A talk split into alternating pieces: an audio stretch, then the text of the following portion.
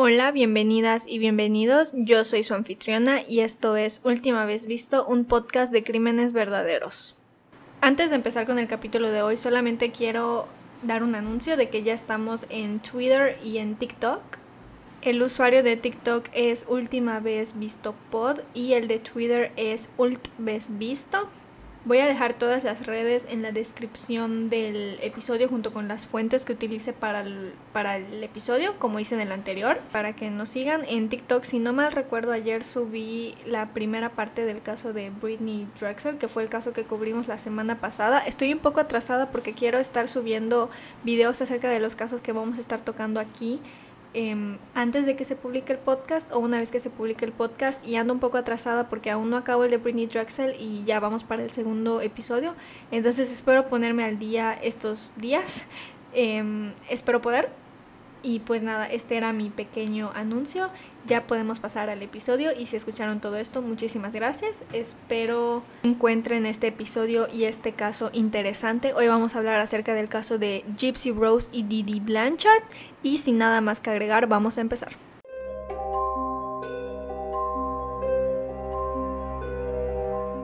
El 14 de junio del 2015, las autoridades de Green County, Missouri, llegaron al hogar de Didi Blanchard y Gypsy Rose Blanchard, madre e hija, en donde encontraron el cuerpo de Didi Blanchard.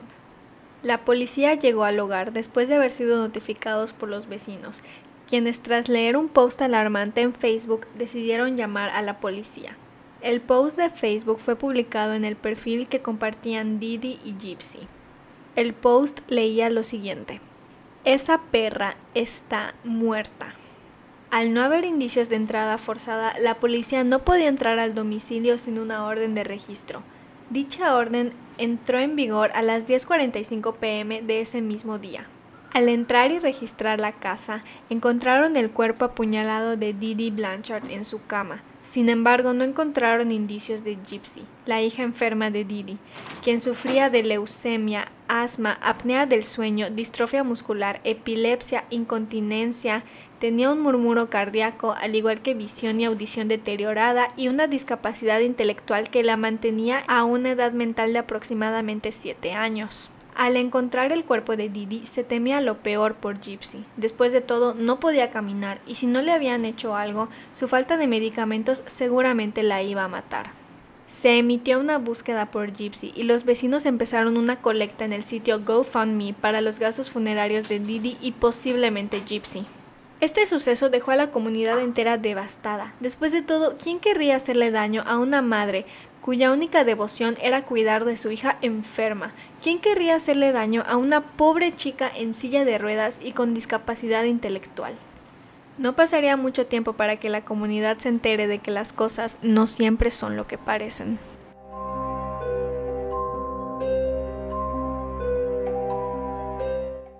Didi Blanchard, o bien Claudine Pitre y Rod Blanchard se conocieron cuando él tenía 17 años y ella tenía 24. Se conocieron en, en, el boliche y a él le llamó la atención cómo Didi se comportaba y se vestía, ya que pensó que realmente destacaba entre la multitud. No fue mucho después de empezar a salir que Didi se embarazó y al vivir en el sur lo correcto era casarse, ya que en el sur, como ya sabemos, la gente es muy conservadora y te enseñan que si embarazas a una chica, te tienes que casar con ella y hacerte responsable. Entonces Rod y Didi se casaron. Pero se separaron poco antes del nacimiento de Gypsy, ya que él se dio cuenta de que se había casado por las razones equivocadas y no se casó porque ame a Didi. No pasó mucho tiempo para que los problemas de salud de Gigi empiecen. Ella solo tenía apenas tres meses cuando Didi le dijo a Rod que necesitaba una máquina para respirar, ya que Gypsy sufría de apnea y dejaba de respirar mientras dormía. Esa enfermedad pareció desencadenar todo lo demás. De repente, Gypsy empezó a tener problemas digestivos, oculares, auditivos y pronto después dejó de caminar, y empezó a necesitar el uso de una silla de ruedas. Rod obviamente estaba extrañado ya que pues cuando nació su hija parecía bien y pues todo estaba bien. Pero Didi le dijo que Gypsy tenía un defecto cromosómico que causaba todos sus problemas de salud. Rod eventualmente se casó y tuvo otros dos hijos.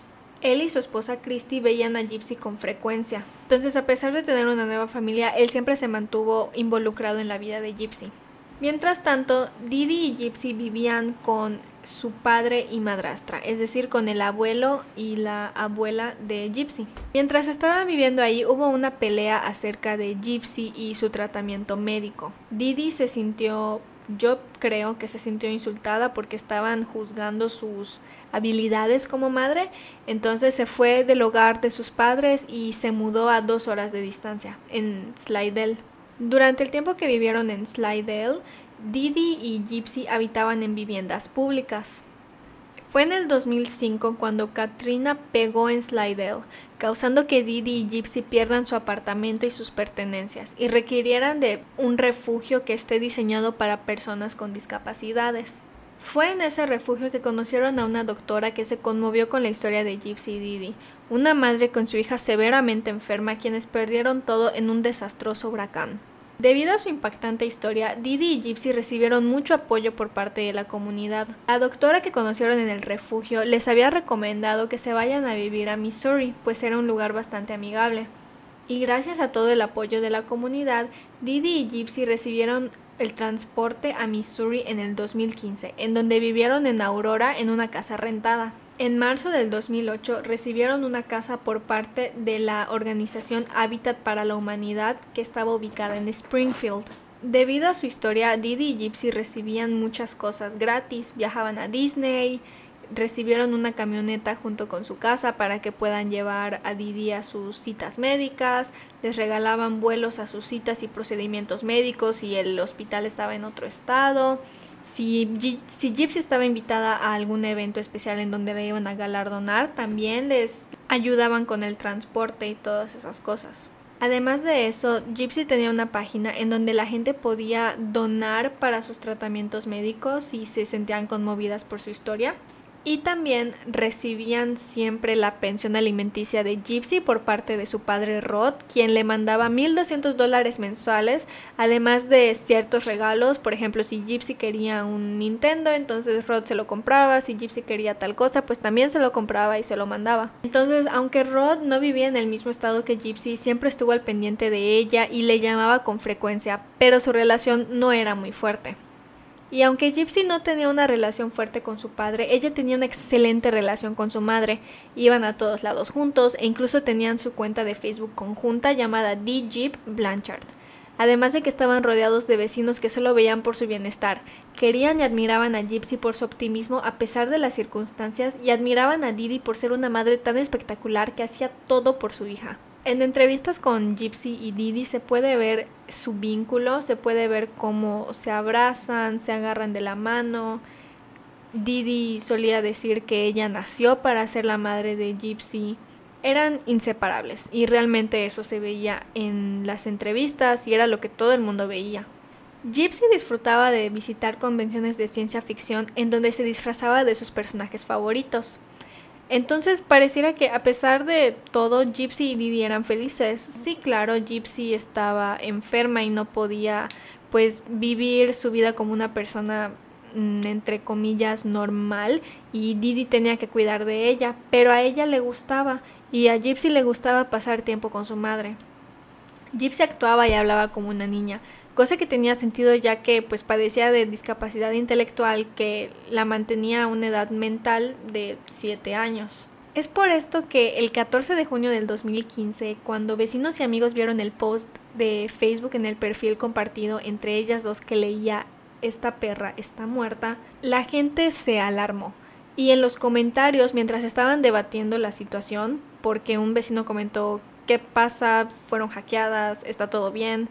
Apareció un segundo mensaje del mismo perfil que leía Corté a esa cerda gorda y violé a su dulce e inocente hija. Su grito estuvo muy pinches fuerte. L-O-L. Esta es una traducción un poco brusca, pero se entiende. Entonces, al ver el post, la vecina y amiga de Didi llamada Kim Blanchard, que se apellidaba igual, pero era mera coincidencia, empezó a llamar a la casa de Didi y cuando ella no contestó empezó a llamar a la policía. Los policías llegaron a casa de Didi y al ver que su auto estaba en la entrada se dieron cuenta de que algo no estaba bien. Pero al no haber indicios de entrada forzada, la policía no podía entrar. Por eso, el esposo de Kim, Dave, preguntó si él podía entrar y le dijeron que estaba bien. Dave entró y observó que en la casa se encontraban todas las sillas de ruedas de Gypsy, eran tres, lo cual lo alarmó ya que pues Gypsy no podía caminar por sí sola y necesitaba de sus sillas.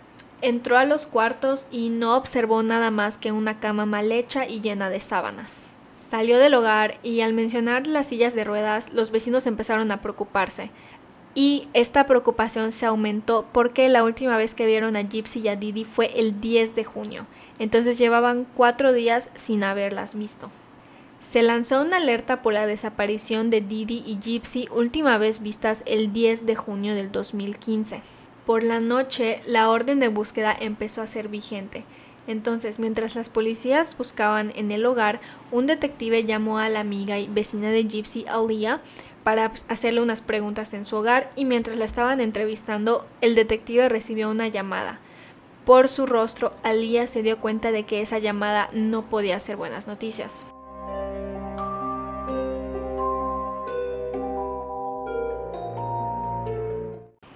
Didi había sido encontrada muerta en su hogar, víctima de una muerte violenta con puñaladas en la espalda. Al escuchar esto, los vecinos se quedaron anonadados. ¿Cómo era posible que alguien haga esto? ¿Quién tendría algo en contra de una madre que solamente velaba por la salud y seguridad de su hija? Una madre que no tenía problemas con nadie y que solo le interesaba ayudar a su hija. No podían entender cómo esto era posible, cómo alguien podría ser tan maligno como para hacerle algo a esta madre. Al encontrar el cuerpo de Didi, se inició una colecta de fondos en GoFundMe para sus gastos funerarios y posiblemente los de Gypsy, quien hasta este momento era una persona desaparecida, pero se esperaba lo peor, ya que Gypsy dependía completamente de su madre. Pensaban que si no le habían hecho algo ya, la falta de medicamentos terminaría con su vida, o lo que es peor, alguien podría tirarla y dejar que se valga por sí sola, y eso tampoco iba a terminar bien. La investigación siguió su curso y la prioridad era encontrar a Gypsy viva al igual que al posible perpetrador del crimen, quien se presumía había raptado a Gypsy y se la había llevado. La amiga de Gypsy, Alia, le ofreció al detective sus mensajes entre ella y Gypsy, y sin ella saberlo, estos serían vitales a la investigación.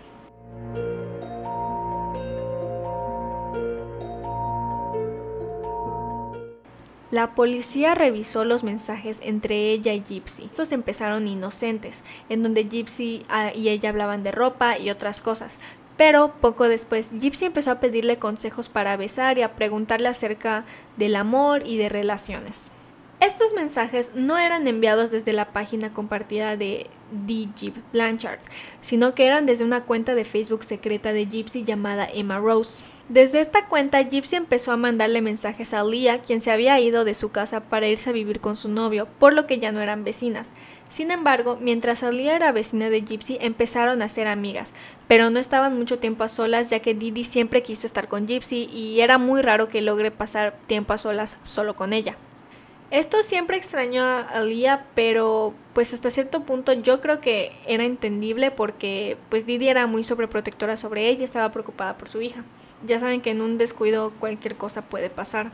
Gypsy empezó a hablar con Alia a espaldas de su madre mediante esta cuenta secreta, ya que según Gypsy su madre seguía siendo muy sobreprotectora y prefería mantenerlo así para evitar algún problema. Fue en estos mensajes que Gypsy le confesó a Lia que tenía novio, quien tenía 24 años de edad.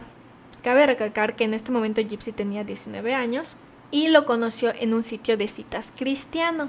Alia sabía que Gypsy, si bien era mayor de edad, no tenía permitido tener novio, cosa que es entendible ya que debido a sus padecimientos alguien podría intentar aprovecharse de ella y eso fue lo que Alia le dijo a Gypsy, le dijo este hombre es mayor ten mucho cuidado, las personas en internet te pueden mentir y pueden solamente querer utilizarte y lastimarte, entonces ten cuidado.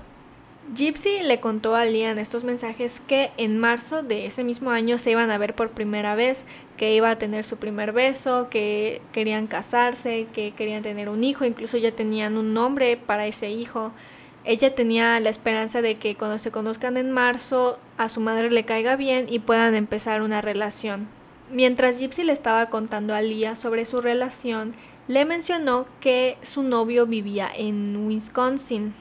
Al enterarse de esto, la policía rastreó la dirección IP de donde se publicó el post de Facebook y resultó ser publicado en Wisconsin. Y fue el 15 de junio que un equipo de policías del condado Waukesha en Wisconsin fueron enviados al hogar de Nicholas Goujon, presunto perpetrador del crimen.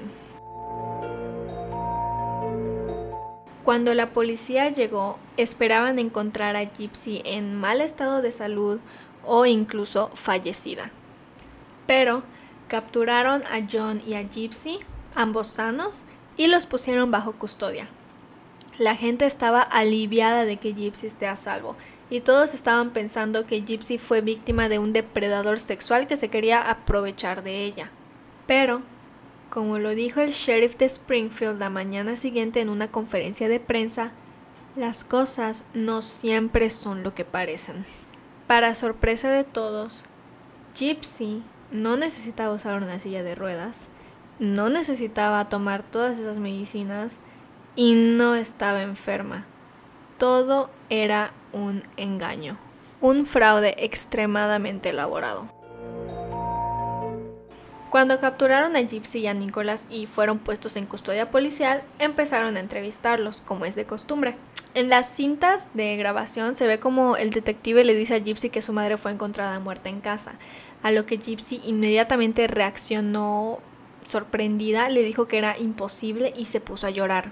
Ella dijo no tener nada que ver con su muerte. Cuando le preguntaron si ayudó a que Nicholas mate a su madre, ella dijo que no, que ella no hizo absolutamente nada. Mientras que Nick en el otro cuarto confesó haber apuñalado a Didi por órdenes de Gypsy. Fue durante este interrogatorio que él dijo que él no habría hecho eso si no fuera porque ella se lo pidió y también dijo tener distintas personalidades. De igual manera, los padres de Nick fueron llevados para que los interroguen. Su madre indicó que su hijo estaba diagnosticado, em, estaba en el espectro autista y un doctor le había dicho que mentalmente siempre iba a tener la edad de 15 o 16 años. Una vez capturados, Catearon la habitación de Nick, en donde encontraron una bolsa perteneciente a Didi con aproximadamente 4 mil dólares en efectivo, al igual que un paquete enviado desde Missouri a Wisconsin, en donde se tenía un cuchillo y un guante. Este cuchillo fue el arma homicida. Una vez que las noticias empezaron a salir acerca de la mentira de Didi, las enfermedades falsas de Gypsy, los vecinos se sintieron traicionados, tontos, engañados, utilizados. Habían ayudado tanto a esta familia y ¿para qué? Todo resultó ser un fraude. Pronto se hizo conocido el motivo del asesinato. Gypsy y Nicholas conspiraron para matar a Didi y poder estar juntos. Todo el mundo estaba sorprendido. Estaban enojados, sentían que les vieron la cara de tontos, que se aprovecharon de ellos y empezaron a cuestionarse todo lo que creían saber. Pero, ¿qué tan profunda era la mentira? ¿Quién era Didi? ¿Quién era Gypsy? ¿Por qué harían esto? Nada parecía tener sentido. Pero, cuando empezó a revelarse la verdad, esta resultó ser mucho más complicada de lo que realmente parecía. Didi Blanchard nació siendo la más pequeña de seis hermanos y hermanas. Al nacer, su madre dijo que nació con muchos problemas, nunca le permitía salir a jugar con sus hermanos porque siempre se la pasaba enferma. Siempre que necesitaba hacer algo por la casa, como ayudar con la limpieza, decía que no podía debido a que padecía de un murmuro cardíaco. Esto parecía que lo utilizaba como excusa. La madre de Didi siempre estuvo pegada a ella y siempre la consintió. Mientras sus otros hermanos y hermanas nunca obtuvieron auto, ella sí, y mientras ellos no fueron a la universidad, ella sí fue. La madre de Didi, Emma, había tenido unos problemas con la ley, em, robaba en las tiendas, tuvo que ir a la corte varias veces por eso y también le llegó a robar dinero a su suegro. Pero Didi también se metió en problemas, escribía cheques malos y sacaba tarjetas de crédito a nombre de su padre y abuelos y después las cargaba al límite.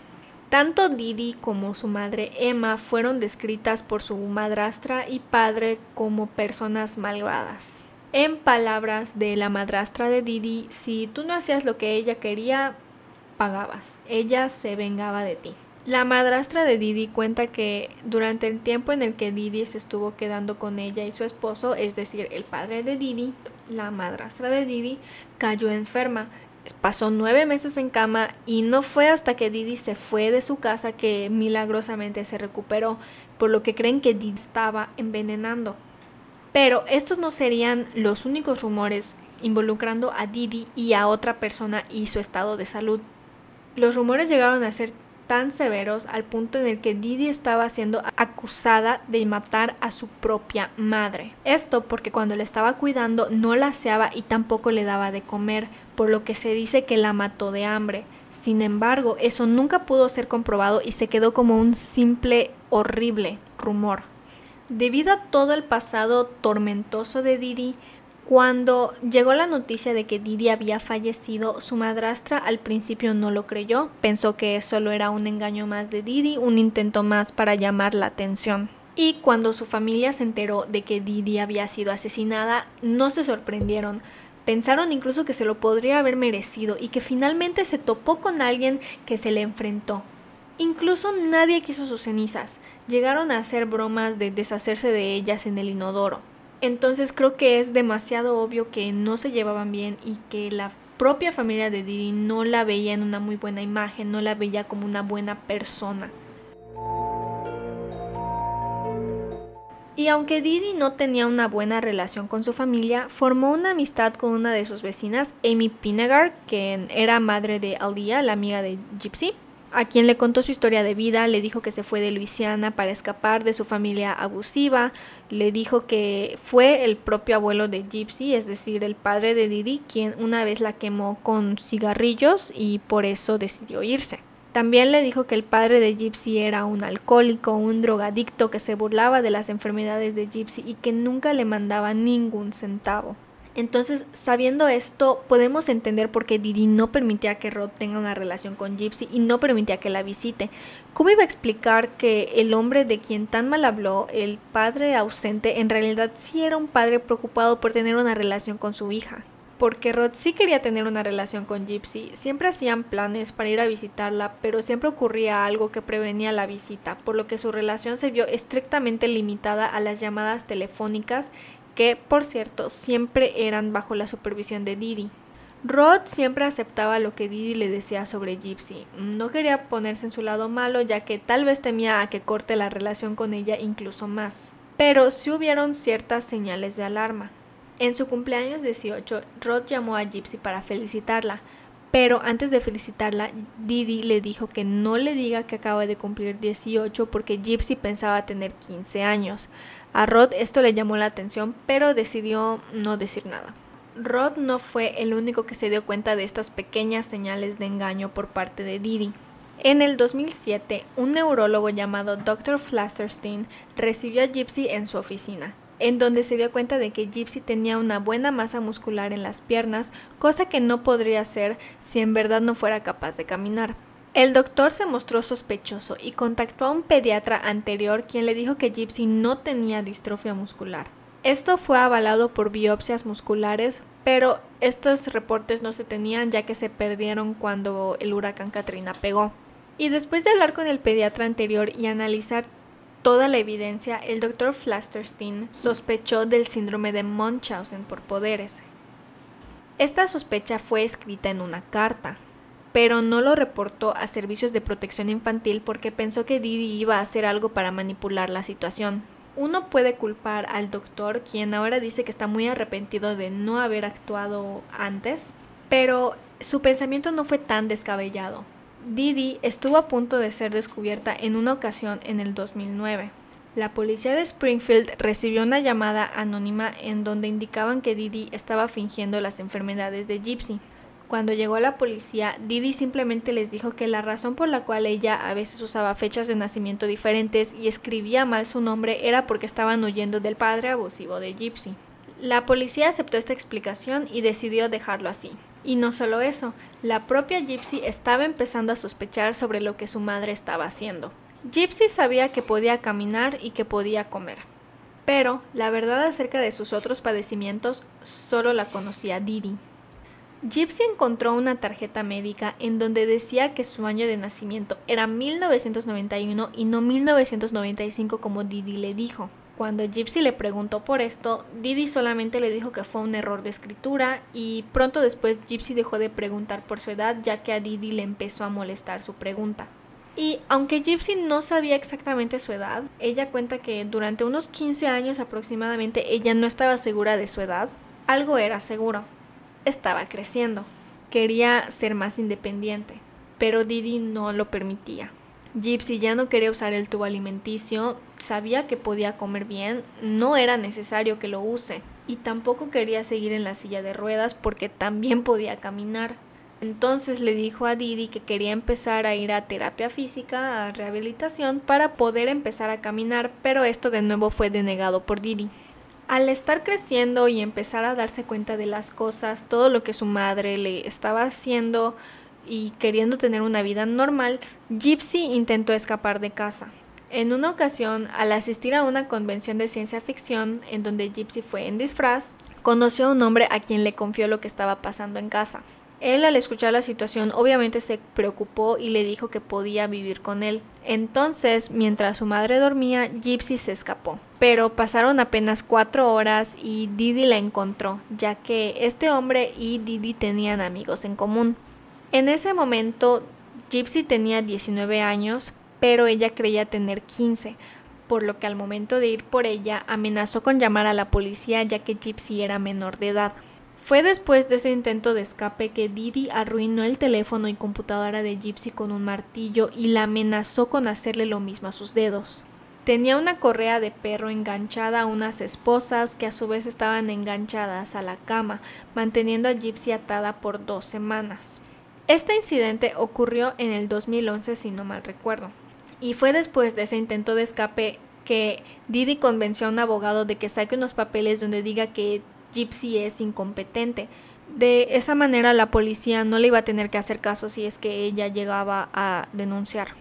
Entonces Gypsy estaba literalmente atrapada. Era un rehén de su madre, víctima de la adicción a la atención y tratos especiales, la veneración hacia ella al ser una madre devota por su hija enferma, y Gypsy no podía hacer nada al respecto. ¿En quién iba a confiar? La policía no la ayudó, los doctores no la ayudaron. ¿En quién iba a confiar?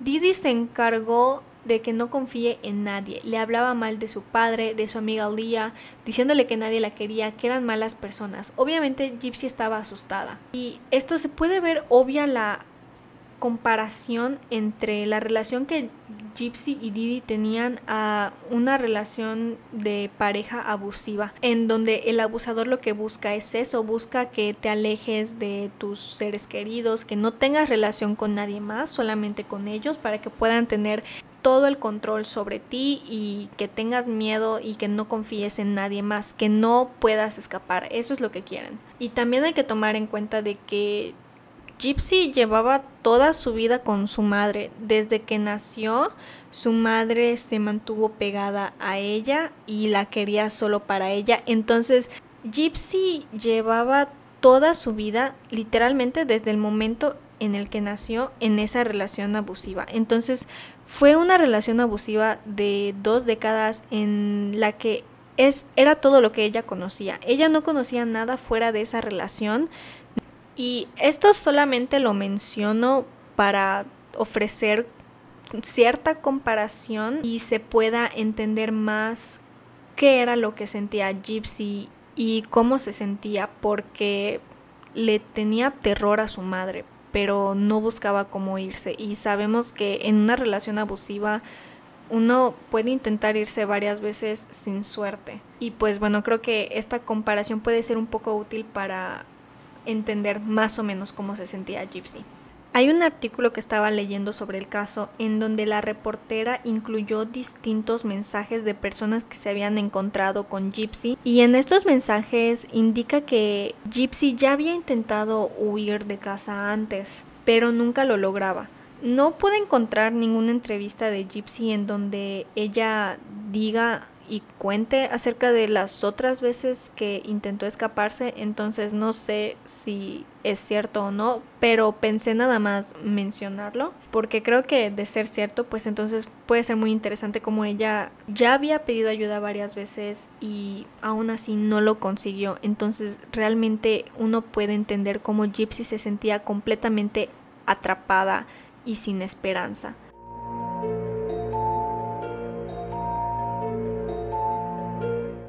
Fue en octubre del 2012 cuando Gypsy conoció a Nicholas Goujon en un sitio de citas cristiano. Gypsy le mandó un mensaje mientras su madre dormía, pues ella siempre monitoreaba todas sus conversaciones. Las cosas progresaron rápido y se volvieron pareja una semana después de hablar. Poco después, su madre empezó a bloquear su laptop, por lo que Gypsy pidió un teléfono para poder hablar con él por Facebook. Obviamente no le dijo a su madre que para eso quería el teléfono, pero el punto es que lo consiguió. Al inicio sus pláticas eran normales, pero pronto progresaron y subieron de tono. Él le empezó a hablar de BDSM. Ella pues no sabía qué era, entonces lo buscó y no le gustó, pero pensó intentarlo ya que a él sí le gustaba y ella quería estar con él y pues hacer cosas que a él le gusten. En su Facebook secreto, Gypsy publicaba cosas de DDLG, es decir, Daddy Little Girl, ya saben, estas relaciones donde una persona es la sumisa y la otra es la maestra y pues el sumiso tiene que hacer todo lo que el maestro diga y bueno, cosas de esa índole. Cuando empezaron su relación, Gypsy recibió un mensaje de la ex de Nicholas, quien le dijo que él no era una buena persona, pero ella solamente creyó que estaba celosa y pues lo dejó pasar. Nicholas le dijo a Gypsy que él tenía distintas personalidades y quería que cada una de sus personalidades tenga una novia, por lo que Gypsy creó personalidades que vayan con las de él. estaba Kitty, que era una niña, Candy, que era el lado más sexual de Gypsy, o como ella lo describe, era una zorra. Ruby, que era el lado malvado, y Demona, que era mitad lobo y mitad persona. Estuvieron juntos un año cuando Gypsy le dijo la verdad, le dijo que sí podía caminar, que no necesitaba la silla de ruedas. Esto no cambió su relación. Nicolás ya le había dicho a Gypsy que no le importaba que esté en una silla de ruedas, que él amaba por quien era, entonces tampoco le importó que al final pues no la necesite. Ya llevaban tiempo con su relación a distancia, por lo que pensaron que era prudente encontrarse en persona por primera vez. Claro que como Gypsy no podía ir a ningún lado sin su madre, esto iba a ser complicado por lo que en marzo del 2015 planearon verse por primera vez en el cine durante la película Cenicienta. Gypsy tampoco podía llegar con su madre y decirle, oye, este es Nick, porque ¿dónde lo iba a conocer? Si ella siempre estaba con Gypsy, no había forma en la que Gypsy pueda conocer a alguien sin que su mamá sepa por lo que idearon un plan en donde ellos iban a actuar como si fuera la primera vez que se están conociendo y planearon disfrazarse para ir a ver la película. Gypsy iba a vestirse de Cenicienta y él iba a vestirse del príncipe. Gypsy esperaba que Didi lo conozca, piense que es un buen muchacho y que esté de acuerdo con que sean amigos y pareja. Esto, cuando uno ve este plan desde una perspectiva externa, pues uno piensa, obviamente no va a funcionar, o sea, se ve como que muy raro, se ve muy turbio, pero si lo vemos desde la perspectiva de Gypsy, pues sí tenía como que un poco de, no sentido, pero se entiende por qué ella creía que sí iba a funcionar, porque recordemos que Gypsy estuvo protegida toda su vida, no era muy madura porque su madre la trataba como niña. Entonces, viéndolo desde su perspectiva, uno puede entender por qué ella pudo pensar que esto iba a funcionar. Pero, como era de esperarse, esto no funcionó. Didi detestó a dijo que se veía raro porque no había nadie más en la sala de cine y pues él estaba solo mm, sin acompañante viendo una película pues para niños. Entonces esto le dio mala espina a Didi. Gypsy intentaba hablar con él pero Didi la alejaba le decía que no se le acerque cambiaron de asientos cuando ella fue al asiento junto a él para hablar Gypsy se molestó, pensó, ¿por qué no puedo tener amigos? ¿Por qué no puedo hablar con nadie que no sea mi mamá? Se pelearon, Didi llevó a Gypsy al baño y la bofeteó.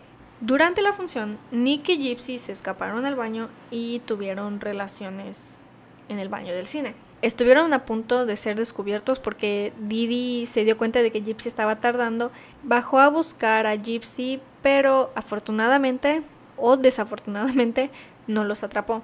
Después de ese plan fallido, Gypsy se desesperó. Ese encuentro inició una pelea con su madre, quien la llamaría zorra, perra, entre otros nombres. Gypsy empezó a sentirse desesperada. Se dio cuenta de que su madre nunca iba a permitir que se case, que tenga una familia, que se enamore, que sea feliz. Nunca. Realmente Gypsy solamente estaba ahí para hacer feliz a su madre, a costa de su salud, de su felicidad, a costa de su vida.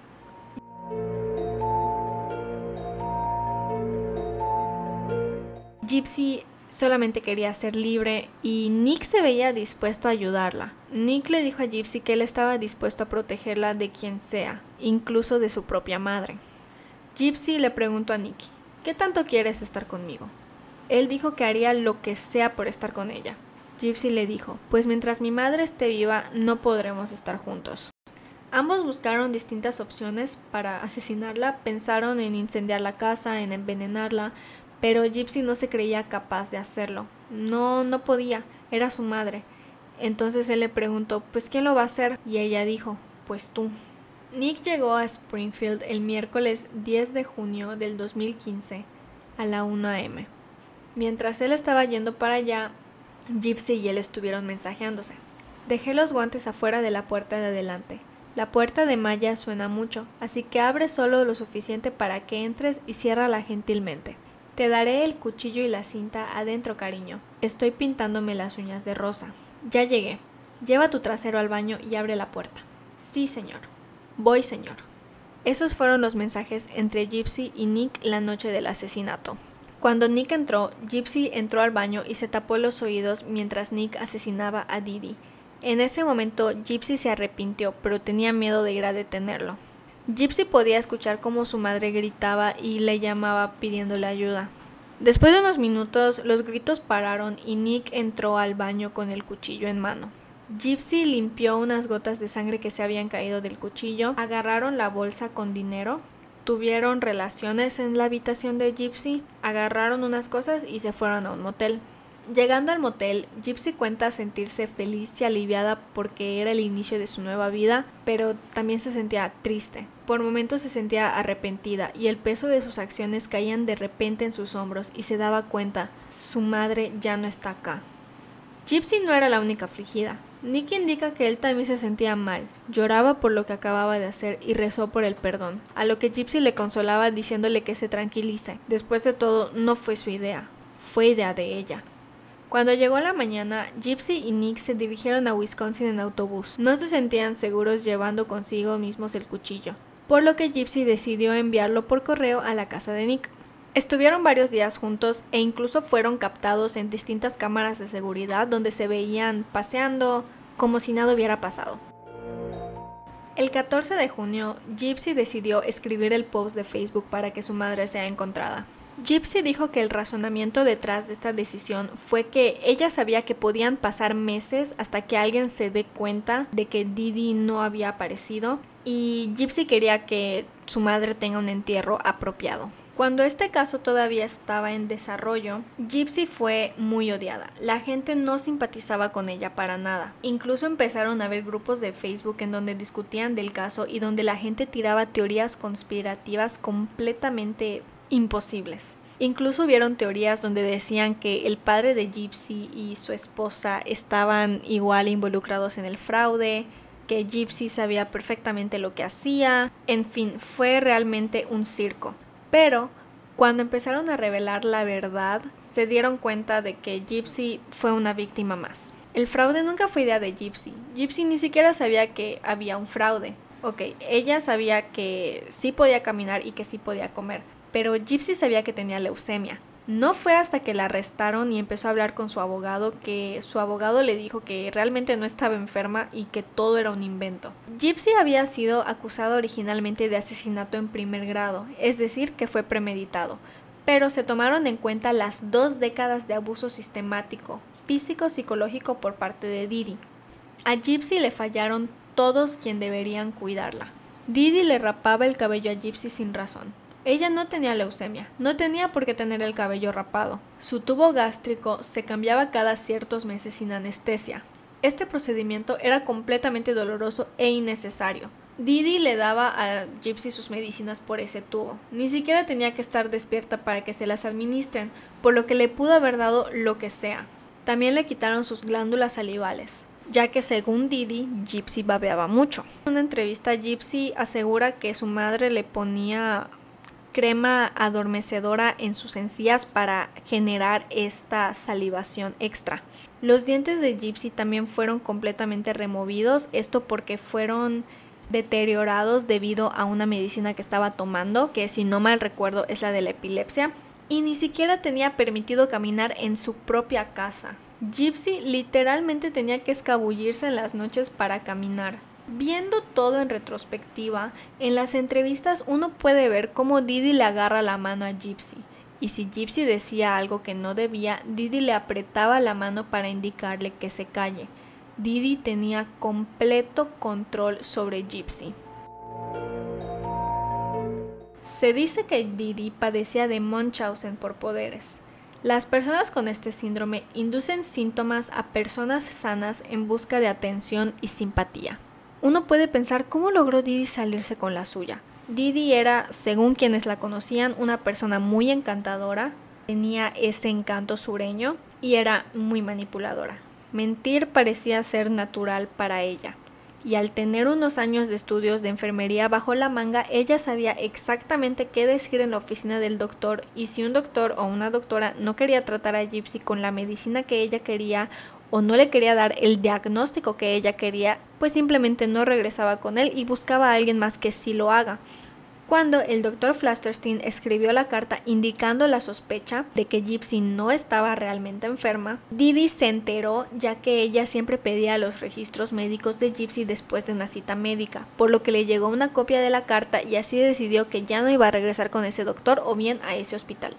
Y no solo eso, la madrastra de Gypsy, Christy, dice que cuando estaban limpiando el hogar de Gypsy y Didi, encontró una libreta de recetas médicas. De ser cierto esto, entonces Didi pudo haber escrito una receta para lo que quisiera y seguir medicando a Gypsy con lo que quiera. Entonces, Gypsy, viéndolo desde ese punto de vista, era una rehén quien vio como única salida asesinar a su captora. Gypsy ahora se arrepiente de no haber confiado en alguien antes que Nick, pero ella realmente estaba aterrada de lo que su madre pudiera hacerle si le decía a alguien lo que le estaba pasando. No podía solamente pararse en un lugar público y mostrarle a todos que podía caminar. Pensó que asesinar a su madre era su único escape. Y esto es completamente mi opinión, pero me puse a pensar en qué podría haber pasado si Gypsy solamente se paraba en un lugar público o si le decía a alguno de sus vecinos lo que pasó. Y es que imagínense, Gypsy ya había intentado escapar sin suerte. Y supuestamente Didi tenía esta carta de que Gypsy era incompetente. Entonces yo creo que si Gypsy iba a la policía no le iban a hacer caso y le iban a regresar a casa con su abusadora quien podría estar incluso más molesta y podría realmente inducir incluso más daño pudo haber empezado a darle a Gypsy una medicina para mantenerla completamente sedada o inducirle una enfermedad que la tenga completamente postrada. Y si Gypsy hubiese logrado escapar de manera exitosa, ¿cómo hubiese reaccionado Didi ante esto? Habría perdido todo. ¿Cómo habría reaccionado? Habría intentado lastimar a Gypsy, habría intentado lastimarse a ella misma, pero bueno, esas son preguntas a las que nunca tendremos respuestas. Y Gypsy, por más que quiera, no puede cambiar lo que pasó. Para Gypsy, este era su único escape. Gypsy fue sentenciada a 10 años en prisión en julio del 2016. En una entrevista, al preguntarle por Nick, dijo que no lo odiaba, que siente lástima por él y que ella no podría hacer algo tan descorazonador y sin remordimiento como él, quien no se siente responsable por el acto. Dijo que ya maduró y ya se dio cuenta de que lo que ella sentía por él no era amor. En su momento ella, por ser tan inmadura, pensó que la vida era como un cuento de hadas, un cuento de princesas, en donde Nick era su príncipe, el príncipe que la iba a salvar del villano, que en este caso era su madre pero ahora ya se da cuenta que no es así. Por su parte, Nick dice amar a Gypsy, dice que siempre la va a amar sin importar lo que pase, sin importar si ella lo ama, y él sigue señalando a Gypsy como la mente maestra detrás del plan. Gypsy está feliz en prisión, dice ser más libre ahí que lo que fue alguna vez con su madre, aprendió a peinarse y a maquillarse y también está trabajando para obtener su GED, que es como un diploma de la preparatoria. Piensa en su madre todos los días, la ama y espera que la perdone donde sea que esté. En el juicio de Nicholas Goujon, Gypsy apareció para testificar y dijo que ella tenía planeado embarazarse de él para así obligar a su madre a aceptarlo en su vida. Pero según Gypsy, él nunca le dijo que sí a este plan, por lo que decidieron ir por el segundo plan. Y después del juicio, Nick fue encontrado culpable de asesinato en primer grado en noviembre del 2018 y fue sentenciado a prisión de por vida. Ahora, cabe recalcar que la prisión de por vida es 25 años, no es de por vida realmente. Hay quienes dicen que su sentencia no fue justa porque al estar en el espectro autista y al tener ese, esa edad mental de 15 o 16 años, pues él pudo haber sido muy fácil de influenciar y manipular. Y debido a que la madre de Gypsy era una maestra manipuladora y ella creció con su madre como su único modelo a seguir, entonces es inevitable que Gypsy haya aprendido un poco de Didi por lo que se teme que ella pueda repetir el patrón, por lo que se necesita extensa ayuda psicológica para evitar que ella repita lo que hizo su madre, tal vez no de la misma manera, pero en otras formas. Y es por eso que yo personalmente, de ser el juez o algo así, hubiese pedido que la lleven a una institución em, psiquiátrica para que puedan trabajar con ella porque según leí muchas personas que sufren del síndrome de Munchausen, las personas que son las víctimas, cuando crecen dejan de ir al doctor porque tienen miedo, tienen malas experiencias con los doctores, tienen síndrome post-traumático y pues ya dejan de ir al doctor. Entonces es muy importante que ella reciba pues toda la ayuda psicológica que necesita para intentar sanar lo más que pueda.